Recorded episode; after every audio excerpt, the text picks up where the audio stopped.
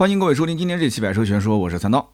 今天这期节目呢，咱们聊一聊福特 EOS 这款车。那么今年的四月份呢，在上海车展的时候啊，我曾经提到过这款车型。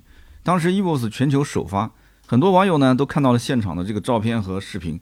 那么媒体同行呢，也是从各种角度解读这款车的亮点。但是呢，我当时一看这个车的造型啊，我就感觉麻烦大了啊，因为 EOS 呢是一个跨界车的造型。那么在国内呢，目前还没有任何一款跨界车的销量是能够拿得出手的。所以呢，当时媒体都在热炒这款车型，但是我仍然表示我不看好这个车的销量啊。现如今这个车的实际销售情况跟我当时预计也差不多。福特 EOS 呢，在网上好评如潮啊，大家都说这个车空间也不错啊，后排空间非常夸张，配置也不错啊，那个大的带鱼屏是吧？颜值也不错啊，轿跑溜背的造型，动力也不错啊，什么号称六点六秒破百，就这些都是在平均线以上，但是它的销量却在平均线以下。从八月份开始盲定到九月二十六号开启预售，它整个的订单情况一直都不理想。那么当时的预售价是二十二万七千八到二十六万零八百，这个价格当时一公布啊，网友就是一顿吐槽。那你觉得这个价格是贵了吗？啊，大家其实没有吐槽说这个价格定的贵，而是吐槽说如果我有二十五六万，我为什么要买福特的 EOS 这款车？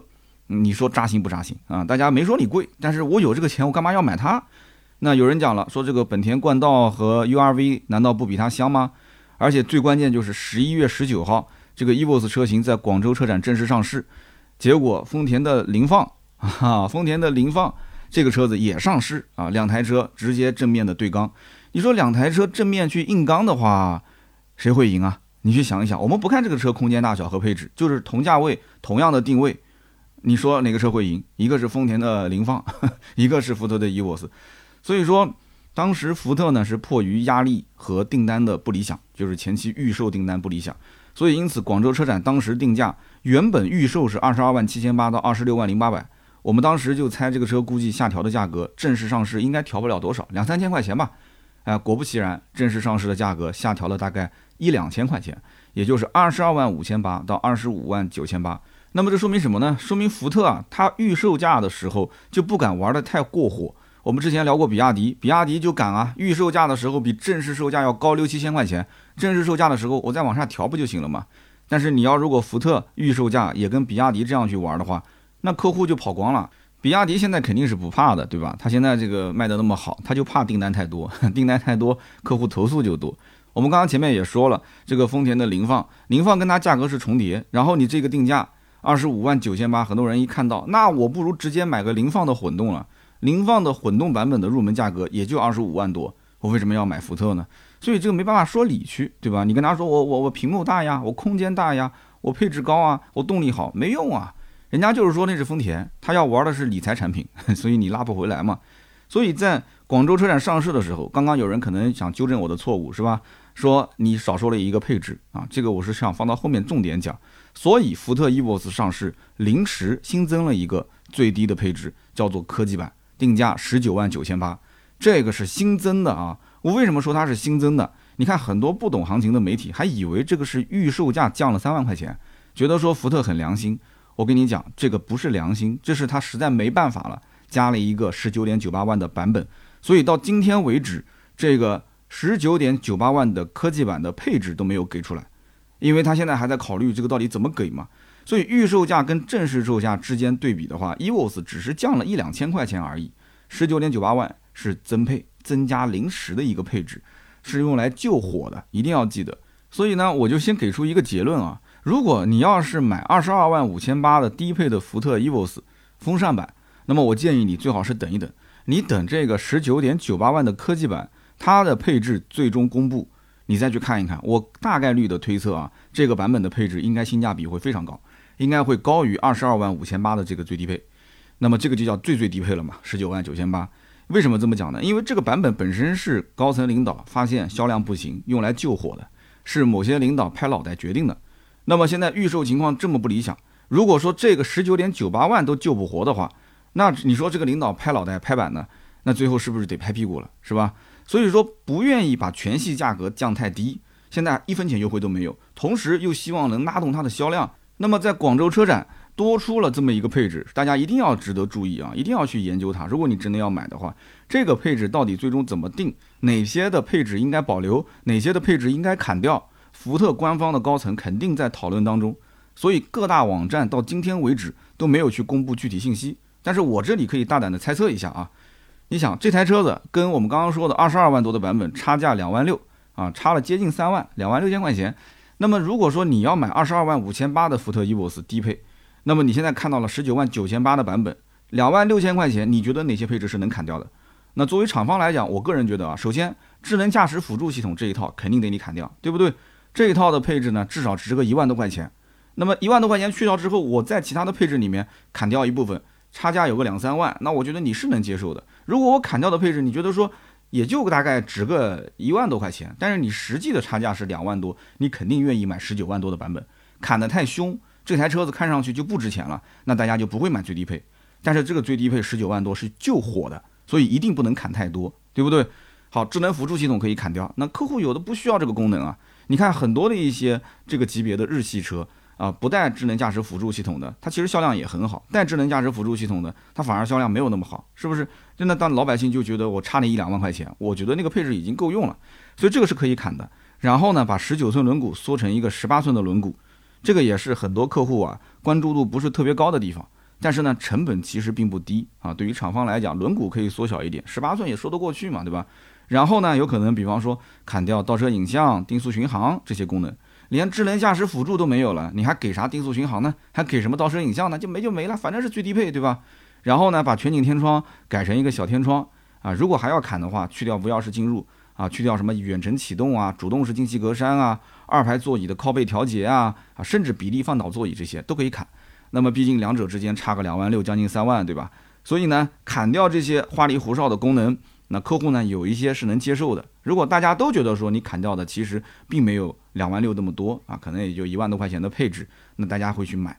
但是有一些配置是不能砍的，比方说十二点三英寸的全液晶仪表，二十七英寸的那个中控超大的，一点一米长的那个，就像带鱼屏一样的这种中控屏，这个是产品灵魂所在，这绝对不能砍，砍掉就绝对凉凉了啊！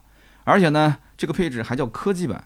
这厂家呢用来救火的最低配叫科技版，这名字起的，你叫科技版，那很多你就不能砍。那屏幕你说变小了，你还科技什么？对不对？你说智能驾驶你砍掉了，这个必须得砍的。你要说砍掉了不科技了，那也没办法。所以这个名字起的也挺尴尬的，它叫科技版，你应该叫青春版，对吗？那么，所以我刚刚讲这几个不能砍的配置，砍掉就显得档次差别很大，大家一定要注意啊！你后面要再看最低的这个版本的配置应该是怎么选。所以呢。综上所述啊，这些配置全部砍掉，从二十二万五千八降低到十九万九千八。那么我觉得啊，按照刚刚这个推测的话，十九万九千八的版本应该说还是可以拉动一定的销量的。但是这只是拉动一定销量，真正要想爆发，完全不是靠一个版本来去挽救这个车的销量的。因为大多数的客户都是希望这个车型啊，二十万以内就可以落地。但是二十万以内能落地，你难道个个都去买最低配吗？很多人是希望二十万以内中配能落地。为什么要中配落地呢？因为很多人拿福特的这款 EVOS 对比的是很多合资的 SUV 车型，那么合资的 SUV 车型它的配置低，那我买你福特，我就难道就因为便宜吗？我当然是希望你又便宜，配置又高了，对吧？空间又好，动力又好，我什么都想要嘛。所以 EVOS 就不能是最低配才二十万落地，其他版本都不行，这个也是个问题。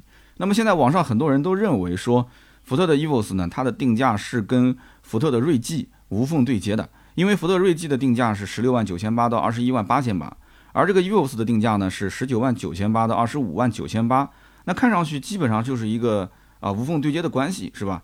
可是大家想一想，福特锐际它对接的车型应该是福特锐界啊，怎么会是 Eos 呢？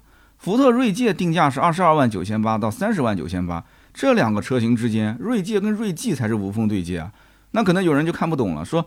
这个福特锐界跟福特的 EVOS 两台车型，它感觉价格是几乎重叠的。难道说这个福特的 EVOS 就是福特锐界的轿跑版本吗？啊，答案当然是否定的，不可能的嘛。大家之所以节奏会被带跑偏，为什么被带跑偏？是因为很多媒体他都说这个呢是一个定位中型 SUV 的啊 EVOS，或者说它是一个跨界 SUV 的啊 EVOS 车型。就是这种说法会迷惑很多人。你说这个车是不是个 SUV？哎，对，它确实是 SUV，从它的整体的造型、它的离地间隙，对吧？前倾角、后仰角，它确实是一个通过性非常不错的车。但是呢，从骨子里讲，这台车其实更像一款比较跨界的中型轿车，它是轿车，只是底盘升高了一些。那当然了，有人可能要讲 SUV 这个车型本来就是发展的比呃轿车要稍微晚一些，它就是很多轿车车型抬高了底盘嘛，抬高了离地间隙嘛。那么这一台福特 EVOS，如果它的定位更加偏向于 SUV 车型的话，那请问为什么它连四驱版本都不给安排呢？你要知道，同级别去竞争。去竞争 SUV 车型，人家都有四驱，你没有四驱，只有两驱，会非常的吃亏啊！你看很多的法系车，当年他们的 SUV 是为什么凉掉啊？为什么凉凉啊？法系 SUV 基本都没有四驱啊！你看到哪个法系的 SUV 有四驱啊？所以它就没有存在感嘛。所以 EVOS 我个人觉得它的定位更加偏向于跨界型的轿车。那如果按照这个定位来看的话，你去看你会发现蒙迪欧、金牛座就跟它是一脉相承了嘛，它就是一个体系里面的嘛。那么蒙迪欧跟金牛座这两款车马上也是要面临换代跟改款，那所以在我看来，EVOS 其实就是换代的蒙迪欧的一个跨界轿跑版，那么只是造型做的更加的偏 SUV 化了一些。老蒙迪欧现在还不急着换代，是吧？因为取消了 2.0T 之后呢，它留着 1.5T 的老平台、老技术再来混日子，混个两把啊，一年半年的，先让这个 EVOS 中国特供车型你去探探底。看一看中国市场的反应啊，看看消费者呢买不买单。反正这种跨界车型销量如果说一般般的话，那也能说得通。但是现在不是说一般般，现在是真的是很差。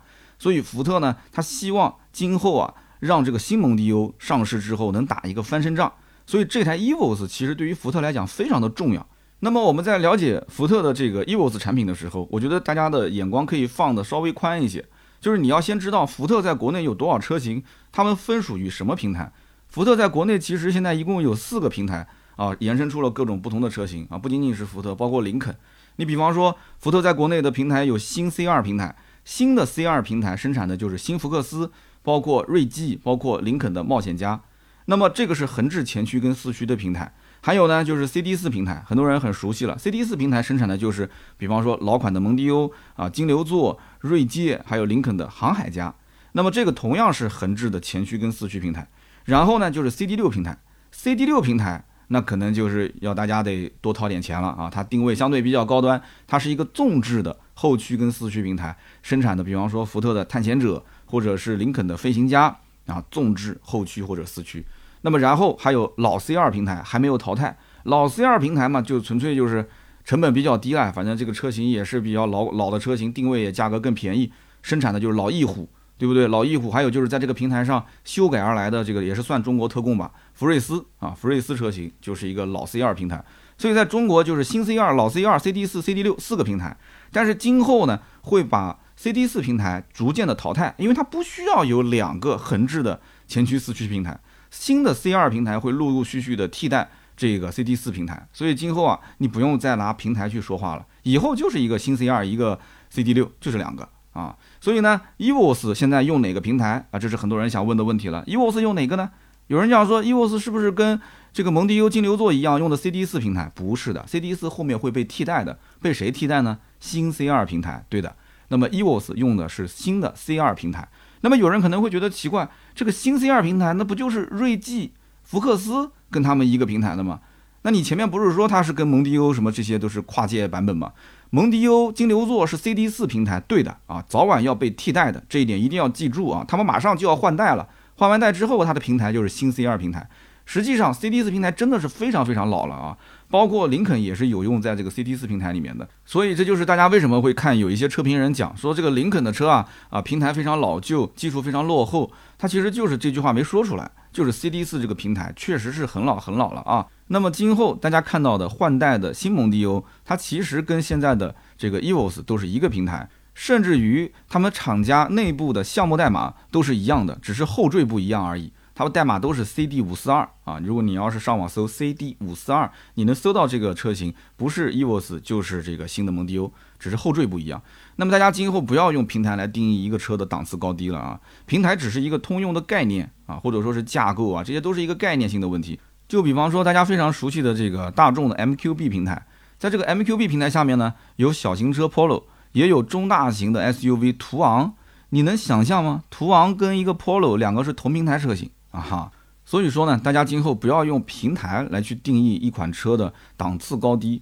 但是呢，不同的平台，他们俩之间的驾驶感受可能会有非常大的区别，所以这一点你要注意啊。那么大家呢，这一次在广州车展，如果看过很多的一些新车发布的话，你会发现林肯发了一款新车，叫做林肯 Z，对吧？林肯 Z 的预售价二十五万五到三十四万二，很多人就问了，这个车三刀你怎么评价？其实这个车型林肯 Z 啊，它就是蒙迪欧的加长换标版本啊，厂家内部代号叫 CD 七六四。我们刚刚前面说的这个新蒙迪欧跟 EVOS 是什么内部代号啊？CD 五四二。这个车呢，CD 七六四。所以你仔细看看林肯 Z 的内饰的设计风格，它跟福特的 EVOS，包括换代的蒙迪欧，几乎是一模一样的。我只能说几乎啊，特别是那个大连屏，你能看得见的，对吧？还有就是中控这个布局，其实都差不多。两台车的动力总成也几乎是一模一样的。那当然了，林肯这个呢，调性肯定会稍微高一点。林肯 Z 呢会调高八马力啊，比这个 EVOS 稍微高一点。那么同时，林肯 Z 加九十五号油，EVOS 加九十二号油，这些细节呢，大家稍微注意一下就行。那么你再看马上要换代的这个蒙迪欧网上的谍照，你会发现蒙迪欧的谍照不仅仅内饰跟 EVOS 如出一辙，甚至外观那个前脸几乎长得都是一样的。所以 EVOS 不管怎么去换马甲啊，它假装是一个跨界车也好，假装是一个中型 SUV 也罢，所以本质上来讲，它的族谱，它的整个啊序列还是要写进福特的轿车序列，这是我的观点啊，可能跟很多的媒体不太一样。就是它一定是跟蒙迪欧跟林肯 Z 这两款车是同根同源的，他们是亲兄弟。那么如果有人拿林肯 Z 去对比像奔驰、宝马、奥迪的三四 C 车型，他一定会发现，就预售价二十七万的，就是次低配的林肯 Z 这个版本，应该是吸引很多人去看的，对不对？无论是尺寸、动力、空间还是配置，那都是碾压般的存在。林肯 Z 单屏十二点三英寸的全景仪表，加个二十七英寸的四 K 中控屏。它就可以让不少准备去买三四 C 的车主开始注意这款车，然后呢，再看看这个车接近五米的车长，接近三米的轴距，哎，空间一点也不差。然后再看看它的配置，二十七万的这个预售价的版本就可以吊打基本上三四 C 定价三十四五万的这个版本。这个不吹不黑啊，网上你只要拉一下表，你都能看得见的，对吧？可是林肯 Z 能不能卖得好，我觉得仍然两说，因为林肯 Z 跟 EVOS 一样，它都是中国特供车型。啊，中国特供车型在三十万以上级别购车的用户，或者说三十万上下，你说它对于品牌跟车型的社会的认可度要求高不高？那肯定是高的，对不对？那这些东西它不关乎于产品力的高低，对不对？它是品牌力的问题。所以像林肯 Z 跟福特 EVOS 其实遇到的问题点都是一样的，产品力一点问题都没有，但是品牌力有很大的问题。不过呢，像林肯 Z 跟 EVOS 这样的车型，它因为是特供。所以它不用考虑全球人民的喜好，它只要想清楚中国人啊，他需要什么，他喜欢什么，研究透中国人就行了啊。它是专供中国市场的，你就使劲的怼配置，你使劲的怼空间就可以了。所以呢，完全可以根据中国人喜好进行优化。那么后排空间大家也看到了，对吧？EVOS 的后排空间那是非常夸张的大，那包括中控大屏，大家也能看到，这个是肉眼可见的超越同级。这个我用超越同级一点都不夸张。啊，就是不充值，我也要说它肯定是超越同级嘛。我第一次看到这个屏，我是什么感觉？我感觉就像是我们南京倒闭的那个汽车品牌拜腾啊。南京是汽车的荒漠啊，就基本上在南京生产的汽车品牌基本上都活不了多久，真的很奇怪，说起来也挺伤心的。所以呢，我估猜啊，如果福特 EVOS 卖不动，那福特厂家领导只会说一句话：我只管努力，剩下的交给天意。哈哈，福特也就是从这几款车开始啊，中国特供起来的，对吧？大家有没有发现，你像福特一旦中国特供起来，它非常的疯狂，感觉就像是憋着一口气啊，发泄一般的去怼配置，就好像这么多年一直如饥似渴的，他知道该怎么做，但是在这个体制之内他做不了，现在放开了，哇，他非常的疯狂，开始放纵自己了，是吧？就感觉想要一口吃掉前几年错过的红利一样，是不是？但是这样的话很伤身体，你知道吗？就这里面问题很大，我给大家分析一下啊，首先就是品牌定位的问题。就拿 EVOS 这个车型举例子啊，这款产品预售的时候大家都叫好，那为什么真正上市销量如此惨淡？我觉得问题有三点啊。首先，福特品牌它驾驭不了二十万以上这个价位的车型啊，这是一个非常恐怖的事情啊，但是非常现实。福特品牌早几年是接二连三有负面新闻，是不是？那么什么断轴了、变速箱问题了，那么加上车型换代又非常的迟缓啊。我在聊蒙迪欧的那一期，我曾经说过这个事。所以导致大多数老百姓都认为福特就是问题多空间小、油耗高的美系车。那除非有特别懂车的、非常识货的一些买家，哎，他觉得说像探险者这种，探险者这种，我刚刚前面说了，CD 六的平台是吧？纵置的发动机，四驱的一个 SUV 车型，那有些人认可，因为像福特这种车型，它确实在市面上很难找到替代的。但是绝大多数福特的二十万以上的车，你是肯定不会去买的。EOS，你从任何角度去看，它产品力有问题吗？它没有问题啊。那为什么卖不动呢？所以品牌力是它最大的问题点。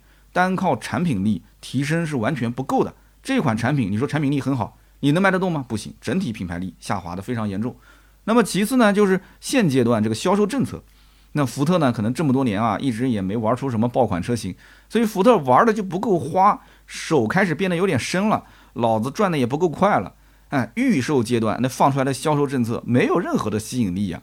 你不行你就抄啊，你抄抄什么名爵啊，对不对？抄抄什么长城啊，抄一抄什么领克啊、吉利啊，这都是特别玩的很花的这些品牌啊，你学他们不就行了吗？预售阶段啊，整了一个三千三百三十三定金抵扣六千六百六十六的车款，其他就就没什么了。那些什么呃什么免息的贷款那些东西大家都有就不看了。这个真的，我觉得价格他可能觉得很有诚意了。那这个东西其实这个就是占便宜的东西啊。预售阶段，我觉得应该福利至少在这个基础上叠加四到五倍，我觉得两倍都不够。那么正式上市，结果呢，这个政策又没了。正式上市没有政策，因为这是给预售的。哎呀，你跟中国老百姓谈规矩，那这个我的妈呀，我一毛钱也没占到你的便宜，你跟我玩规矩，那我就不买，那就不就行了吗？所以正式上市一毛钱折扣没有。很多的客户其实挺想买这个车的，还换两三家福特店，想去砍砍价，结果每家店都是一样的啊，你就直接订就可以了，没有任何优惠。关键就是有人讲是不是在手机 app 上下单，所以没有优惠啊？哎，关键就是这车还不在 app 上下单，这个车就在 4S 店订单，钉钉是交给 4S 店的啊，尾款也是刷给 4S 店的，但就是不允许有任何的优惠，它现在就这个政策。但是呢，送你三年三次的保养。而且你要如果要什么装潢，他该送的都送你，但是就是不给你打折扣，所以就导致现在就很尴尬，销售也很尴尬，然后客户也很尴尬啊。厂家我不知道你没有听到这个声音啊，如果你没有听到的话，我告诉你，这是我们跑了很多店啊，从一线调研回来的资料。所以原本准备放弃丰田、大众、本田去看福特的客户，他心里面多多少少是有一点这种想花小钱办大事的一个心态啊，想占点小便宜，这个是人之常情嘛。但是哎，看到福特的销售这么硬气啊，回去想一想，觉得不过如此，我干嘛要买这个车呢？一点小便宜都占不了。市面上能够取代 EVOS 的车型比比皆是啊，途观 X、探岳 X、冠道、URV、领克零五，甚至包括我们前面说的丰田的凌放。那你想，这种车型跟它价格完全重叠，人家也是新款，人家说买新不买旧，它也是新款，人家也有2.0的自然吸气的版本，价格更低，跟它也是重叠的。那也有2.5的混动，最低配就是你。这个车型的 EVOS 顶配，对吧？这个价格是重叠，那我可以买混动啊，我就喜欢混动，你一点脾气也没有，你说是不是？那么最后就是关于 EVOS 的定价的合理性问题。那么由于 EVOS 这个车是个中国特供车型，那么理论上来讲，它原本不在福特正常的产品序列里面，是不是？它不是一个全球车嘛，所以它的定价弹性非常的大，它可以高一些，高一些用来去提升品牌调性，也可以低一些啊，低一些用来冲量，保证市场占有率。那我们就分析一下。这款车到底是定价合理还是不合理呢？啊，那么有人讲说厂家觉得合理啊，客户觉得不合理，那这不就卖不出去了吗？是不是？EVOS 用的是新 C2 平台，全系前驱，2.0T 加 8AT。那么对于福特来讲，那都是现成的平台，发动机、变速箱它都是现成的。开发一款新车，耗费最大的部分是不是都省了？那么同平台的锐际顶配也就二十二万，同平台的冒险家顶配二十七万多。那那人家毕竟是一个林肯的牌子呢，对吧？那么更高一个级别的平台，那有锐界，那锐界前驱，因为这个本身 EVOS 就是个前驱车嘛，它不是四驱车嘛。锐界的前驱顶配二十七，那么林肯 Z 我们刚刚看到的，林肯也是全系都是前驱嘛。林肯 Z 那就是蒙迪欧的换标加长版本，对吧？那 EVOS 呢，相当于是蒙迪欧的跨界轿跑版本，大家听明白了吗？两台车子其实追根溯源都是蒙迪欧。那么林肯 Z 它的入门定价二十五万五。而蒙迪欧之前 2.0T 的版本，老蒙迪欧它的定价是二十到二十六万，2.0T，所以这么一圈听下来，不都是二十多、二十多、二十多万吗？那我告诉你，EVOS 定价二十到二十六，合理不合理？对吧？空间大小都不比这些车小，而且是一个这个跨界车型，对不对？讲起来还是个轿跑版本，那二十到二十六万合理吗？厂家认为那太合理不过了，所以它的最终的售价十九点九八万到二十五点九八万，是不是很合理？但是消费者觉得它不合理，为什么不合理？很简单，没有几个人会像我们这样子说，真正去分析分析它的整个产品的定位啊，去分析它的这个产品的调性，没有人。大家就觉得说，你福特的品牌不值这个价，这个车子不值这个价。那我有这么多的钱，我为什么不买这个车？为什么不买那个车？就是他脑子里面的第一联想力不是你福特，所以你没办法跟客户去讲这个道理，是不是？那么 EVOS 如果卖不好，我觉得福特会面临两个问题，一个呢就是会把福特做中国特供的这个团队啊给整懵逼了，他不知道该怎么搞了，因为他们憋了很久了，打造出这么一款车，认为这就是爆款，结果就整懵了嘛。第二个就是蒙迪欧估计可能还要再推迟上市。因为按照这种环境来看的话，上市也多半是凉凉，所以再等一等啊，看看有没有什么其他的方法能挽救一下。那么按道理说，EVOS 跟林肯 C 都是属于福特憋了很久的大招，那么可以看得出来，他们是研究透了中国消费者的心理，然后才鼓足了劲打造出来的所谓中国特供啊这么一个爆款。那么这就好比一个学生考试之前，他几乎是把历年的真题全部刷了一遍啊，每张卷子都刷了一百分，他自我感觉良好，他甚至感觉说我已经甚至。能够把出卷老师的思路都摸得清清楚楚了，哎，选择题我只要看开头的几个字，我就知道 A、B、C、D 选哪个。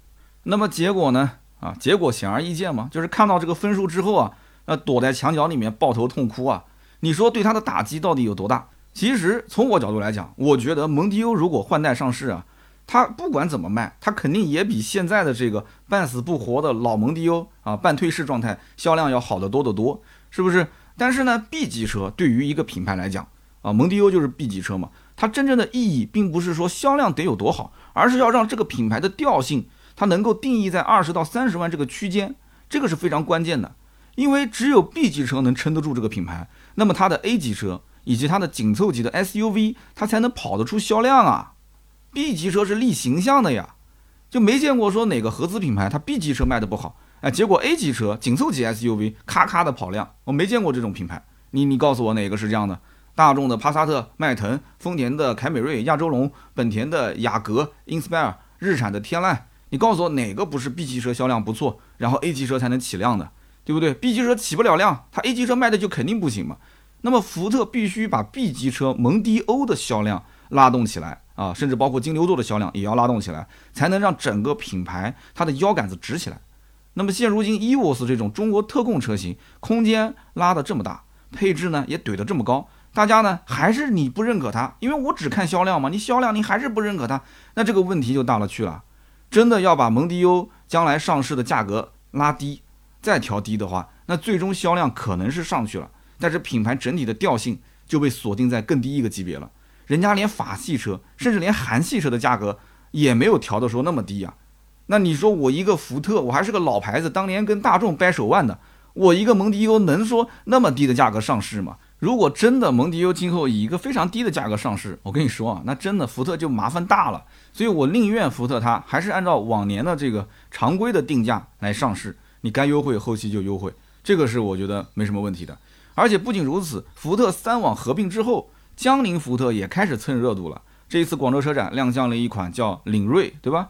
定位是中型 SUV。今年上半年，江铃福特还推出了一个叫领域，有六座版，有七座版，卖的还挺不错。但是不是所有的福特 4S 店都在卖啊？有的福特店在卖，有的是不在卖的。那你以为说这是一件好事吗？啊，领域卖的不错是好事吗？我告诉你，一个做商用车的品牌，他去挖空心思做乘用车的市场，用一个杂交的平台打造出一款看起来还不错啊，空间、动力、配置都还不错的大车。那这种车型，你觉得？第一个，它的生命力有多长？第二个，这台车子在市场上的认可度，除了是那种眼见为实啊，觉得我要大、要空间、要配置，我对于什么动态驾驶感受啊这些，我什么都不看的。这种人，你觉得他有多大的好处？他能有多少的品牌的留存度、忠诚度？他对这个品牌长期以往是有好处的吗？没有。所以经常我会看到后台有这样的咨询，说我爸妈看上了福特的领域，但是我不希望他买这个车，我应该如何去劝他们？啊，那为什么孩子不愿意父母去买这个车呢？因为在他们的眼中，这就是个杂牌。虽然说挂着一个福特的标，那么其实在我从试驾的角度来看啊，福特的 EVOS 的产品力真的还不错。就最起码同样二十到二十五万这个区间的合资 SUV 啊，就无论是本田、丰田还是大众，大家去开一开你就知道了。就是这台 EVOS 的驾驶质感，绝对是比对手好的不是一星半点。这个我们有一说一啊，我很喜欢这台车的驾驶感受，就能看得见的地方我就不赘述了。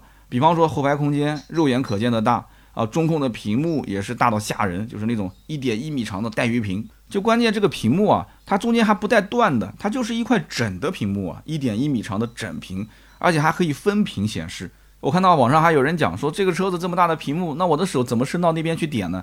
它可以分屏显示，那半边的显示内容跟你就没什么关系的，它是给副驾驶去娱乐用的。你的主要的功能还是在你的正前方这边，虽然说是一块整屏啊，但是它可以分屏，而且同时它副驾驶还可以戴耳机啊，蓝牙耳机去听歌、去看电影。真的是特别夸张，这个，那什么 L 二级的驾驶辅助啊，FNV 的智能互联架构这些，大家自己感兴趣上网搜搜就可以了。你可以到 4S 店去玩一玩，因为都是有试驾车的。我只能说，福特走中国特供这个路线肯定是没有错的，但是产品力再强，如果品牌力没有起来，它还是白忙活。那么这一款福特 EVOS 呢，毫无疑问啊，大家都觉得说产品力不错，但是就认为它不值这个价。那既然问题这么明显，厂家应该思考一下。就怎么能把这个价格以一个比较体面的形式给它降下来啊？你是官方呢，给它增加一些优惠呢？啊，终身免费保养，你也不要找个什么二手车置换啦，直接送不就行了吗？啊，包括什么延保这些送不就行了吗？当然了，很多的客户啊，还是觉得说不要跟我玩那么多噱头，你直接把价格给我拉低不就行了吗？但是价格拉低对他今后的蒙迪欧定价真的会有非常大的影响啊。所以呢，官方现在还是在硬撑着啊。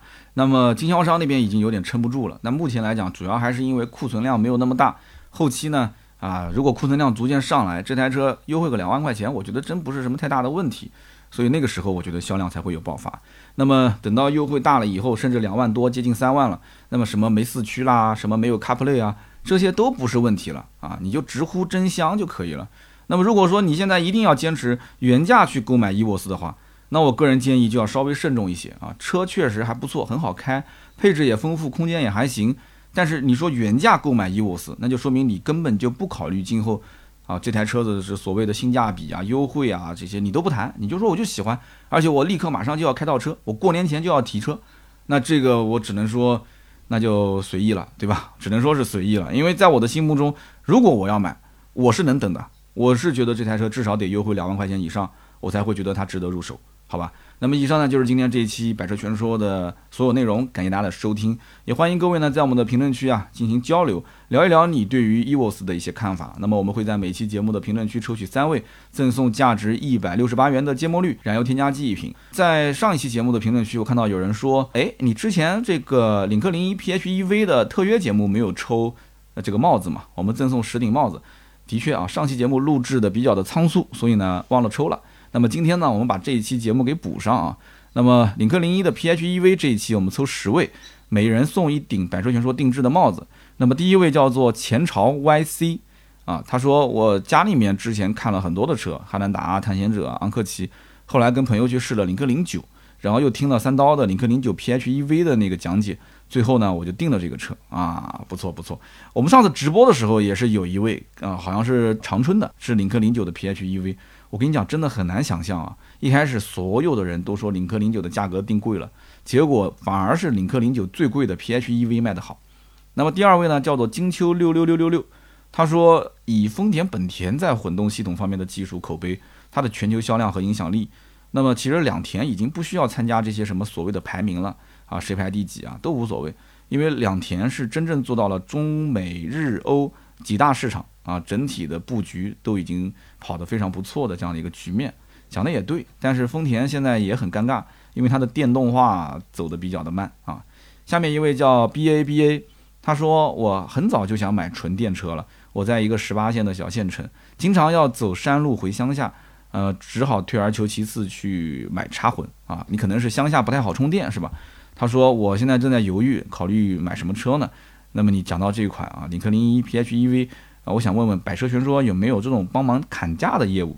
那么这个业务呢，一定是有的啊，而且做了很多年，叫做买百车啊。我们服务过很多的听友，你正好在领帽子的时候可以问一下盾牌哈。你说我想买这个车，那么下面一位听友叫做宋涛幺零幺 S O N G T A O 幺零幺，他说五年摇号摇中算什么？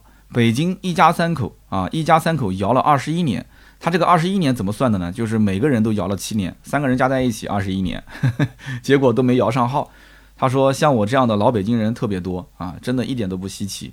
没关系，没关系啊，这个号呢虽然没摇中，但是呢，今天这顶帽子你是中了，所以呢，给你增加点彩头，好吗？下面一位呢是我们老听友，叫做坐怀就乱。他说我是吉利老车主，帝豪 GL，当年呢就是听三刀的建议啊，当时我买了一个1.8的版本，现在一转眼四年过去了啊，确实也到换车的时候了。现在呢就想换一个带电的啊，毕竟是趋势，所以正好听到这期节目，还想去试一试。这是我们老听友了啊。